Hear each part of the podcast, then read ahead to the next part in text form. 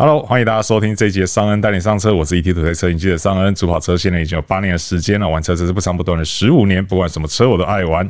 节目的一开始呢，先为各位介绍今天的特别来宾哦，这位是有超过十六年资历的资深汽车媒体人，就跟上有车赏媒体执行长汽车谈话节目的固定来宾叶宇中小叶。上午好，大家好，很开心今天又来上车啦。对，今天找小叶来上了这一部车呢，这个我觉得由小叶来上哦，真是再适合不过了，听起来有点贼船的感觉。你想说什么？没有，因为最近呢，上恩在网络上看到一个讨论还蛮热烈的哦，就是说，其实我们在台湾呢，如果你讲到豪华进口车的话，对，绝大多数人第一时间想到都会是双 B 嘛，没错。对，那当然，其实近年来就是强势崛起的这个 Lexus 啊，因为它也已经上到第二名了，所以其实也会有不少人提变 EL 双 B 的。对对对对啊。A 的话，我们就有待商榷了哈。对，休息中啊。对对对。但是呢，其实有一家来自瑞典的这个国宝品牌。哦，我懂了。对，其实讲到这个两个字，我想大家都知道我们今天要讲的品牌是哪一个哈。是。对，那为什么要特别讲它呢？是因为就有网友说啊，就是他总觉得这个开这个品牌的人啊，就是感觉呃没有到双 B 那么多，没有到 Lexus 那么多，可是始终有一群人默默在支持这个品牌。确实。对，而且网友也好很好奇说，就是呃双 B。就符合我们对于豪华进口车的那种既定印象嘛？那当然，Lexus 近年这个形象也非常的好啊。为什么这群人不选 Lexus 或者是不选双 B，而要去选这个瑞典国宝品牌哦？那到底有什么理由哦？那因为我们大家都知道，这个小叶呢 本身就是这个品牌车子，就是国宝啊，不是？不要是三宝就好了，不要三宝。对，所以我们今天就请到这个老司机车主来亲自现身说法。好的，来看看这个瑞典的 Volvo 到底哪里吸引人？我来分享一下。对对对，那我们也先稍微介绍一下 Volvo 背景了哈。其实我觉得这个网友他的敏锐度是蛮不错的，因为他确实有察觉到，就是 Volvo 一直都有稳定的支持者这件事情。确实，对，因为 Volvo 在二零二一年啊，在台湾总共卖出了八千四百四十六辆的新车哦。对，市占率没有到很高，百分之九哦，就是在这个豪华豪华进口车的部分哦。不过呢，它的成长率是蛮惊人的哦，因为它二零二一年啊，其实相较二零二零年，它是成长十九点七个百分比哦。这个其实因为大家都知道，去年二零二一就是疫情啊，然后缺料啊，然后各种啊压榨，负面不利因素。对对对，然后甚至连这个传奇可能都有问题啊，有的没的，所以其实很多品牌都是往下掉的。但要有这个两位数的成长，快接近两成的成长，其实是很不容易的。厉害了。对，而且因为我们过去节目上谈了很多 Lexus，谈了很多双 B，对对，但其实我们很少讲到 Volvo，比较冷 冷处理就对了。对。但大家要知道哦，Volvo 在豪华进口车，台湾的豪华进口车排名是排到第四名哦。对，也就是仅次于我们刚刚前面讲这三个品牌。一 L 二 B 嘛。对对对，对，那其实真的还蛮厉害的。是是是。讲沙挖工。是，而且它这个快接近万台的销量，真的也是蛮厉害的。对。那所以我说这个网友其实有注意到这件事情，是其实我觉得一方面也是真的，Volvo 能见度也是相对来讲是越来越高了。身为车主来说，我是觉得蛮高的。是是是，因为车主一定对车主一定会多注意相同牌子的车。会生气。我不想那么多人跟我一样。不想开制服车，对不对？真的，哎，这个其实也是 Volvo 受欢迎的理由之一哦。在豪华市场来说，对对对，这个我们待会会可以来跟大家讲到哦，到底为什么它这么吸引人哦。那当然也稍微讲一下古啦哈，讲一下历史啦。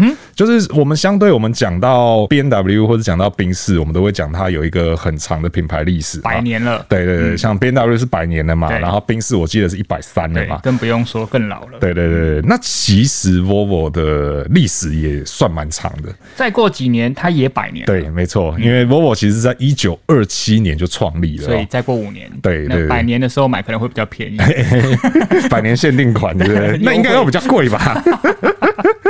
对，到时候二零二七年，我们这个节目呢会再帮大家介绍一下百周年庆，对，特别帮他做一个百周年庆，好不好？对，因为 Volvo 给大家形象就是安全啊、低调啊什么的。其实这些东西，像以安全这件事情来讲，这个形象当然不是说嘴上说说，对，就是我我说 Volvo 很安全，然后大家就觉得 Volvo 很安全，不是这样，是因为它有一些行为是让大家觉得说这个品牌是非常注重安全的。确实，对，就好比说我们现在每一台车都有这个安全带。带，这个所谓的三点式安全带，就是从你的肩膀，然后绕过你的腹部，这这种安全带呢，其实是由 Volvo 所发明的，就车上所标准配置的安全带。是没错。那这个安全带是一九五九年他们所发明的，而且他们很棒，他们开放之后，就是他发明了这个之后，并没有只有唯独自己可以用，对，他就是把这个专利开放给大家都可以使用。是没错。那所以其实你在 Volvo 部分的，我记得之前几款新车上面，那个安全带插销上面还会特别写了一九五九，对。对，就是要告诉大家说，哎、欸，这个是我们在那个时候发明的哦、喔嗯。对，那但是其实 Volvo 也有一些风雨飘摇过去啦，这个就也也不讳言嘛，因为他在一九九九年的时候呢，他其实卖给了福特汽车，确实，对。那大家要注意的是，卖给福特汽车的只有这个乘用车的部门哦、喔，也就是一般我们这种呃一般市售的房车、修理车这些，只有这个部门是卖给了福特汽车，大型的商用车，对，商用车部门其实还是在富豪集团下面哦、喔。那而且富豪集团其实是一个蛮庞大的一个企业哦、喔，就它涉及了除了这种交通运输以外，像航空的部分，然后航海的部分，其实他们都有都有涉足哦。对，那甚至还有一个帆船比赛是呃由 Volvo 来主办的，就是 Volvo Ocean Race。没错，对，所以其实他们的算算是家大业大啦。不过当时就是把汽车部门给卖给了福特汽车这样。那再来就是大家都知道，到二零一零年的时候呢，这个汽车品牌又辗转到了这个大陆的吉利集团手上哦。没错，对，那当然被吉利集团收购这个有很很多种讲法啦，就是大家有很多种看法啦，有人觉得是好，或者是觉得不好啦。对，但是如果我们以现在的结果论来看的话，嗯我会觉得这个方向是好的，嗯，对，因为同意，对，因为相对来讲，它就有比较充裕的资源，然后可以去做一些新的东西出来。因为富爸爸有时候会有好跟不好，好就是说他有钱可以做更多事，是。那有些认为不好，是因为富爸爸给你钱，但是他的掌掌控权就很高，是是是。看起来目前来说，Volvo 的自主权算是还不错的。对对对对，而且这个后续由吉利集团收购之后，后续就推出了这个 SPA 平台啊、CMA 平台啊，然后所打造出来车款，其实大家也都是有目共睹啦。这些车款的表现确实各方面都还不错哦，所以这个是大概稍微简介一下，很简化的讲了一下 Volvo 过去的浓缩一下，对对对，所以大家只要记得一点，就是其实它也是一个背景非常有悠久历史的一个品牌，对。对，快要百年了啦哈。那我们刚刚讲到安全性嘛，其实 Volvo 最为人著称的就是除了这个三点式安全带的发明者以外，他们其实还做了很多首创的事情，相当多。对，我这边也就是快速的就带过一下啊，好。像大家都在路上经常会网络。上经常会看到就是什么车子跟 Volvo 碰撞的照片嘛，那很多时候都是 Volvo 看起来没怎样，对，然后另外一方已经整个烂掉这样子。因为他们都常讲嘛，就是 Volvo 的溃缩区坐在别人的车上，对对对对，或者所谓瑞典坦克这样子。对，那为什么他们能够有这么好的安全性？是因为 Volvo 在一九七零年的时候，他们内部就成立了一个事故调查研究小组哦。那他们会实际的到这个事故现场去做一些资料收集，对，然后以作为他们这个。个车款之后要做改良啊，或是强化安全性的一个参考依据。我觉得这个很棒，因为很多传统都是在自己的碰撞实验室做嘛。那他们不仅在一般的实验室，他们也走出了实验室外面去收集在真正道路上发生的事故，就是不管是理论上或者实际上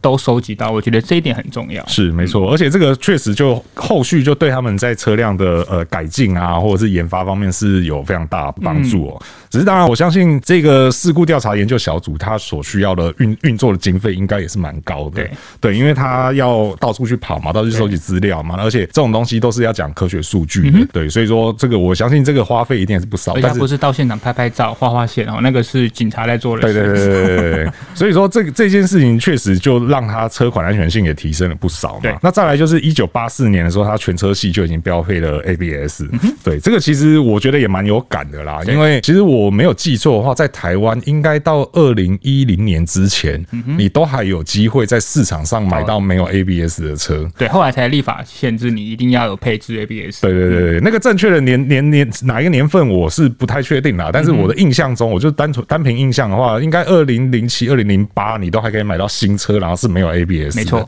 对，为什么我会记得这么清楚？是因为我朋友就买了一台，对，他的车就没有 ABS。对，那 ABS 的好处就不多讲了啦，那反正紧急状态下它一定有它的功用啊。对啊，如果有些酸民还是觉得那东西没用，我没开那么快用。用不到的话，那就随便了，我无所谓。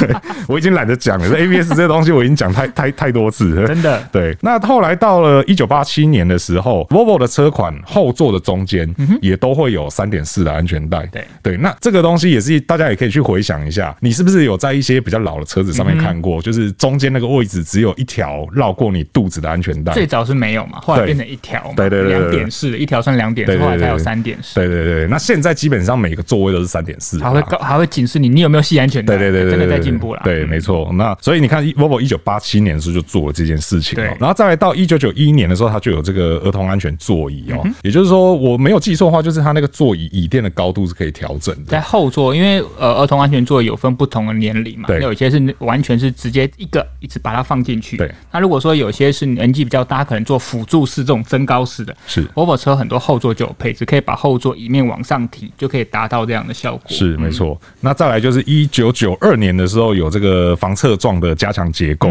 然后再来一个很指标，就是一九九五年的时候他们就已经有了防侧撞的气囊哦。这个其实你想想看，就是。那个时候，台湾也还很多车是可能连一颗气囊都没有的。民国八十四年的。对，嗯、然后再来二零两千年的时候就有了颈部保护系统哦，这个其实都是一个很大的进步啦。那要讲到一个最近的例子的话，大概就是二零二零年的时候，Volvo 提前宣布全车系限速，呃，每小时只能开一百八十公里哦，有点像区间测速的感觉。对对对对，或者是以前这个日本日本也有类似的规定嘛，最大马力上限。对对对，然后我记得那时候他们的极速好像也是限。制在一百八，没错。对，那当然这个东西出来就有褒有贬啦。只是其实你从销量来看的话，好像真的买 Volvo 车的人并不是这么在意这件事情。对，因为它的形象就很清楚，就是我以安全为优先。那如果你不认为、不认同的话，那你可以买其他品牌。是是，我觉得非常的清楚。是，而且你不认同的话，大概你可能一开始也就不会考虑到这个品牌。你的清单内就没有这一台车。对对对对对。只是当然，其实 Volvo 过去也是有一些很性能指向的车。有啦，其实现在也有啦。对，只是说他们没有这么强调，像之前也有 Polestar 嘛，对对对对对，其实他们现在没有这么主要，因为毕竟他们现在在转型，他们想要转变成能源品牌，对，也说可能我从二零三零年之后，我全部都是卖纯电动车，所以这一块就没有这么强调性能的部分。其实从以前的历史到现在，其实都有比例问题。是，而且而且你刚刚讲的 Polestar 现在也已经变成电动车品牌，对啊，对啊，所以 对啊，这个品牌形象是很鲜明的啦，对啊。那我们接下来呢，就要来实际问问看车主哦，好的，到底。为什么你当初不选双 B 而选了 Volvo？你当初买车的时候，你有考虑过 Volvo 以外的品牌吗？呃，其实有啊。其实我当初在买车的脉络很清楚，因为毕竟我们做这一行，脉络再不清楚的话，就应该该打电好，我那时候因为我跟我太太两个人，我们是顶客族嘛，不生小孩，所以基本上都是两个人用车。是，很明显我们就是想要锁定豪华品牌的掀背车。是，那那个时候能选的其实不多啊，比如说像 A Class、B N W 一系列，还有 Volvo 的 V 四十，而且我还不是买四十，我是买 CC。对，为什么会买 CC？我相信我在节目中也跟大家讲过，是因为我想要比较高一点点的底盘，让我在进出的时候比较方便。那我没有要很强的越野能力，因为我不是每天都上山下海那种户外咖了。是啊，那你也知道，如果要这样设定的话，那范围就更缩小。对，就可能到 GLA，就是宾士的 GLA。那宾 BMW 没有这个选的，那就是 Volvo 的 V 四十 CC。对，好，就这么简单。对，那后来为什么没有买宾士？确实也跟蛮多人的想法是，宾士的能见度高了。是。而且呢，因为宾士他们在 GLA 这一块车型上，它是比较属于 NGCC 的小车。是，那 NGCC 的小车对于很多传统宾士的买家来说，他会觉得它。不要说年轻化，它在整个的质感呈现方面，好像没有他们以前传统三大支柱 CES 表现这么好。对，那我就觉得，嗯，我自己也体验过了。那我觉得当时宾，因为宾士的世代，他们在设计面，其实你会发现这几年啊，走得非常的快。那那个时候的世代刚好不是我的菜，我必须这样讲哦。那这个很主观。后来就很清楚的选定了 V40CC，再加上因为我是买原厂认证中古车，刚好那个时候的原厂认证中古车在 Volvo 里面有一个很好高 CB 值的出现，就这样买。但是也有很多一些附加，因为我在考这个。这个是主要的挑选条件，那很多附加的东西来说，我也必须要讲是 Volvo 让我很加分。好，是第一个就是说，虽然说它我们都知道，刚才讲到历史的时候，就有一部分跟我那台车有关。你说一九九九年卖给福特汽车，对，猛爹，我那台车就跟 Focus 同一个 C 万底盘，是。但我也不会言，就是我们都试过 Focus，是。其实 Focus 不论从第一代到现在最新一代，它的操控表现都不错，是。而且不要说平价品牌，甚至你说跟豪华品牌比起来，它也不会逊色。是。这个我相信大家都可以理解。好，那所以那个底盘我也没有。有差。那再来是呢，我那台车的引擎哎、欸、也很妙，它也不是 Volvo 自己，它是 Peugeot 的柴油引擎。哎，那如果你大家懂的话，其实在欧洲 Peugeot 的柴油引擎的评价是非常高的。是，好，感觉好像听起来小月那时候有点像拼装车。我的角度是什么？你就汲取了各家精华，集各大成于一身这样子。好，那当然这也是附加价值之二哈。那再来是什么？就是说我们做这行，我相信上个也很有感。是我们有一个很妙的职业伤害。对，就是我们很常开新车。对，新车都会有什么东西？对，就会有一种味道。对，我最近也在试它一台，哦，这个新车味道有点重，真香，是香吗？对，就会有一些有机挥发物。但是我必须要说，大家可以自己去闻，不是我自己在帮 Volvo 广告。是你去每一家的展间的新车坐进去闻看看，哈，如果你觉得你自己的身体还算强壮的，去闻看看，你会发现真的很妙，就是 Volvo 的新车里面就是没有那个新车味。那有人觉得新车味很舒服，就哦，我今天买到新车，我很开心，我今天至少不是买中午车。对。但是我们从科学的角度来说，有机挥发物确实对人体是不会有正面的帮助的。是是。那因为 Volvo 他们自己有一个团队啊，就是说他们会有一种鼻子嗅觉团队，是他们会用鼻子去闻这台车在新车出厂后会不会有这种有机挥发物。是。那当然让他们不会有有机挥发物，是因为他们在用料材质的选择本身就会选择一些低挥发物或者是抗过敏的这些材质。那说到抗过敏呢，刚好是我跟我太太两个都是很严重的过敏的，是我们鼻子很容易过敏，所以我们当时在挑选的时候，Volvo 也说他们在空气滤芯上表现很好，那内装用料材质也不会有一些过敏的材质哦。是这个又在加分了嘛，对，对不对？再来是呢，我跟我太太两个都是爱运动的人，我们也重视自己的健康啊，所以 Volvo 他们在脊椎的这一块又很照顾，所以他们的座椅都有经过这种脊椎认证协会的认同。是哦，所以呢，哎，坐了之后，这也是一个问题，就是你坐过 Volvo 的椅子之后，你坐其他的车，你都有一种回不去的感觉，对，你就觉得哎呀，怎么 Volvo 车的座椅就是这么好坐？而且大家不要忘，我的 V 四十 CC 是整个 Volvo 品牌里面定位最入门，是也是最便宜的 Volvo 来说，就是这样子。但是你会觉得，就算是最便宜的 Volvo，它还是坐起来很舒服。是，而且不要说是我们，像就是我的丈母娘啊，她本身也是脊椎有一些问题，开过刀的。她坐我的车之后，哎，就没有这个问题，她坐秒睡，而且觉得很舒服。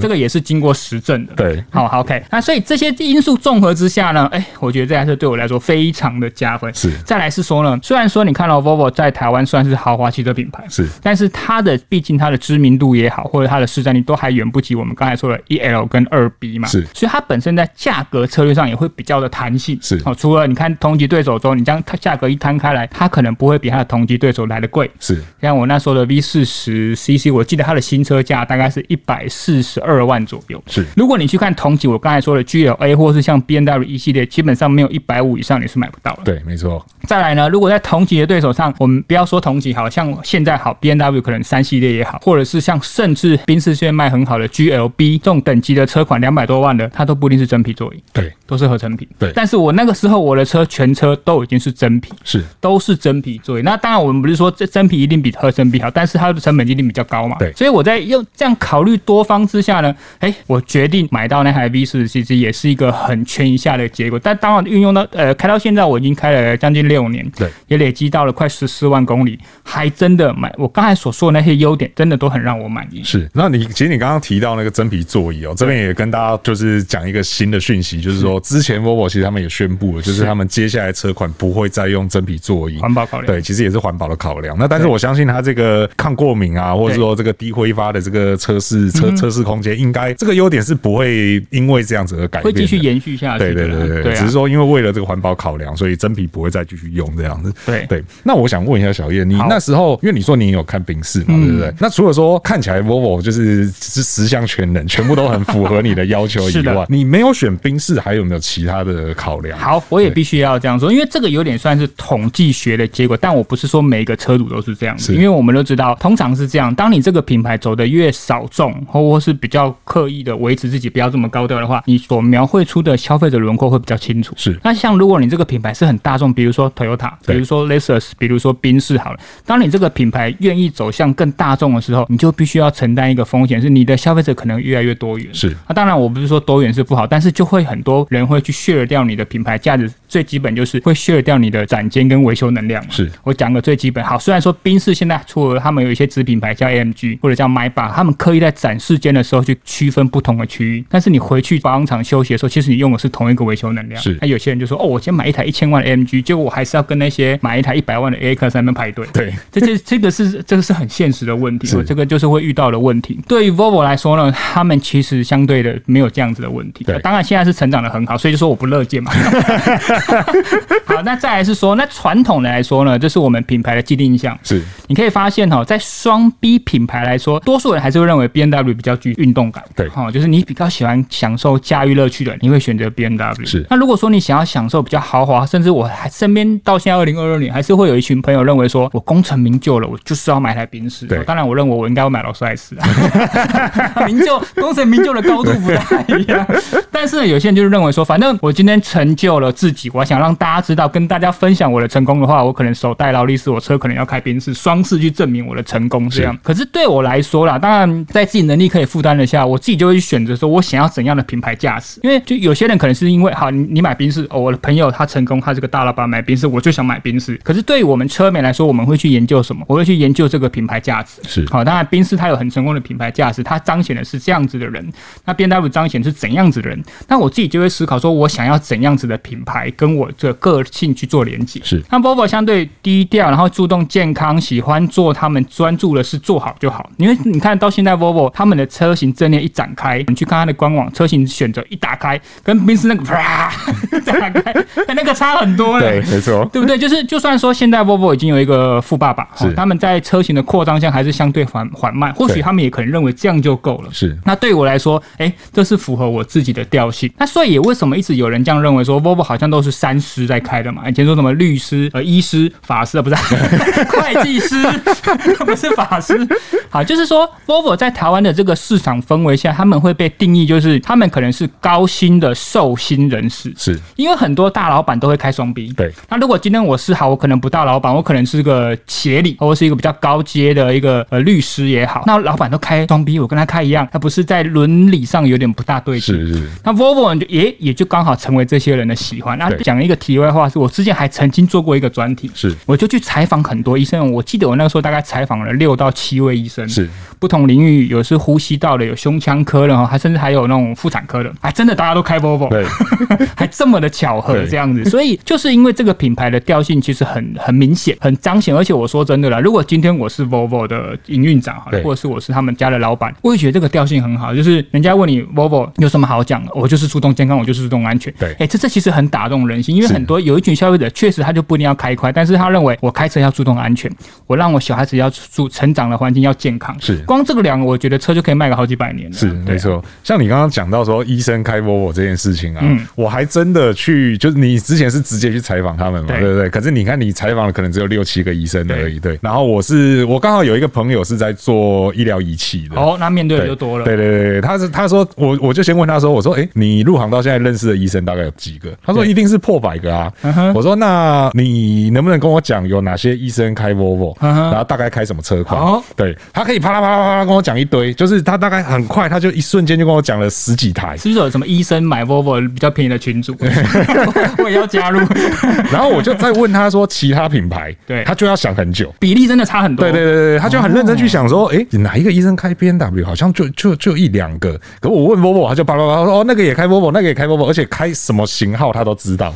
对对，就是这个确实不是说大家的这种幻想啊，或者说大家给他的既定印象，啊是真的在市场上统计数据。对对对。而且你知道我们做这行，我很喜欢做一个游戏，我不知道你自己会不会这样，就是比如说我看到前面有一台车，它的隔热纸可能没有很黑，啊，比如说是一个某个品牌，我就会开始去猜想说，我觉得那个人大概会是长什么样？对对对，男的女的，然后几岁这样子？是不是有？比如说我们讲比较直接，可能像是工程师的外貌，或者是他可能注重外形啊，比较重风格，留了长头发不一定。然后每次我都跟我太太说，哎，我们来打赌看他长怎样。哎，其实通常命中率蛮高的，就是应该是说这种就是品牌调性或品牌磁场的魅力嘛，对不对？他这个品牌的调性会吸引怎样的人入主？我不是说人什么高低啊，什么贵贱，不是，都是说那个整个外形呈现出来的风格，确实跟品牌所呈现出来的调性，哎，真的会有些磁场上，这种是不是有点灵异的感觉？开始转向面灵异节目，不是这样子的，不是这样子的。对啊，那其实我们刚刚一直讲说 Volvo 就是多安全啊，多健康啊，什么有的没的。对。但其实我在那个讨论里面，我还看到一个就是蛮有趣的，就是网友居然也注意到这件事情，就是在相同价位的车款下面，嗯哼，Volvo 的性能有的时候会比同级对手还来得高一些哦。对，即便它不是一个就是以性能为形象的品牌，对对，但是在相同价位下的时候，有时候可能会出现这个现象。嗯，对，但是其实我们近几年，好比说像我们近几年试到像 T 八动力哦，对，T 八动力就是一个很明显的例子，非常明显的例子。对对对，四百多匹马力耶，对啊，而且其实没有卖很贵耶。对啊，你看，然后又超过四十一公升四十公里的油耗，那根本就是个黑科技。对啊，完全的黑科技啊。对对啊，你看你你我们这样简单想一下嘛，你在双 B 你要买到四百匹马力以上，对，好像没有个三四百四五百，对，是买是买不到的。对啊，那但是我我这个三百出头万，我印象中它 T 八动力大概最贵的车型也就大概三百出头万吧。没错，对啊，没记错的话大概就是在这边。所以其实真的，我我觉得网网友讨论真的也是蛮有趣的。对我看他们讨论就发现说，哎哎，真的是这样子，哎，好像是这样子，就是会用一种不同角度去看这个品牌。而且你有没有发现，像你刚才讲那些 T 八的动力，除了比较少，像之前有一个类似那种特别版，对哦，那个叉七六十不是有个特别版？是。除了那个特别版以外，它真的是很低调。对，后面就多一个 T 八。对对对，对，外面也不会有什么任何的空力套件啊，很大的轮圈啊，很多颜色的刹车卡钳，它就是一个很低调。所以以前的那种北欧车，不管是 Volvo 或是曾经在市场上的 Saab，对，他们都会有被称为一个公路杀手，就莫名啊，坐了五个人，四个门五个门的旅行车，就是时速很高，就超过你的车。对，哎，真的是有这样子的可能。是没错，所以其实 Volvo 这个品牌真的也是蛮有它的特色在的啦，所以能够吸引到就是像比如说小叶这样子，对，或者说很多医生车主这样子。对，确实。对，所以说这个确实啦，第四名也不是叫假的哦。那这个成长率其实大家都有目共睹啦，哦，数字支撑的啦。是没错，所以说这个就是我们今天哦找车主来直接跟大家讲哦，为什么不选双 B 啦？哦，对，我们请这个老司机车主来，双 B 也不错啦，Volvo 也不错，大家选择自己喜欢的车哈，就是给大家在买车的时候可以多一个参考依据啦。对，没错，因为有时候可能好比说，可能你真的正在考虑双 B 的车，嗯，然后可是你又去看了 Volvo，然后我在猜想可能会有这种状况了，就好比说，可能你的家人就会质疑说，哎，为什么就是一样的钱？哎呀，你为什么不买双 B？这个开出去人家比较看得懂啊？为什么要买一个 Volvo 会有跨博？对不对？对，你就把今天这集放给他听。其实我觉得很重要的是啊，当你买车的时候，你要知道你是怎样的人。是，如果你今天是一个很好面子的人，你希望人家知道你。那你就可以选择大家比较同样认同的豪华品牌。是，如果你认为说，我觉得自己的生活中间什么是重心摆在前面的，你就去选择跟这个重心互相呼应的品牌。我觉得那个是最重要的。是，没错。用一句小叶以前在节目上讲过的话，就是 就是买车就是诚实面对自己的过程。对，没错。好的，以上呢就是今天哦，老司机来跟大家讲哦，Volvo 到底跟双 B 有什么差别哦？为什么不选双 B 买了 Volvo？哦，嗯。那如果说大家觉得说这个节目内容有什么问题或意见，呢，都欢迎在留言提出来，和我们一起讨论哦。那如果还没有订阅的朋友呢，请记得按下订阅哦，这样才能够第一时间收听到我们最新的节目资讯。那如果觉得我们内容不错的话，也请不吝我们五星好评，这样会对我们很大的帮助。那我是尚恩，我是小叶，我们就下次再见喽，拜拜。拜拜。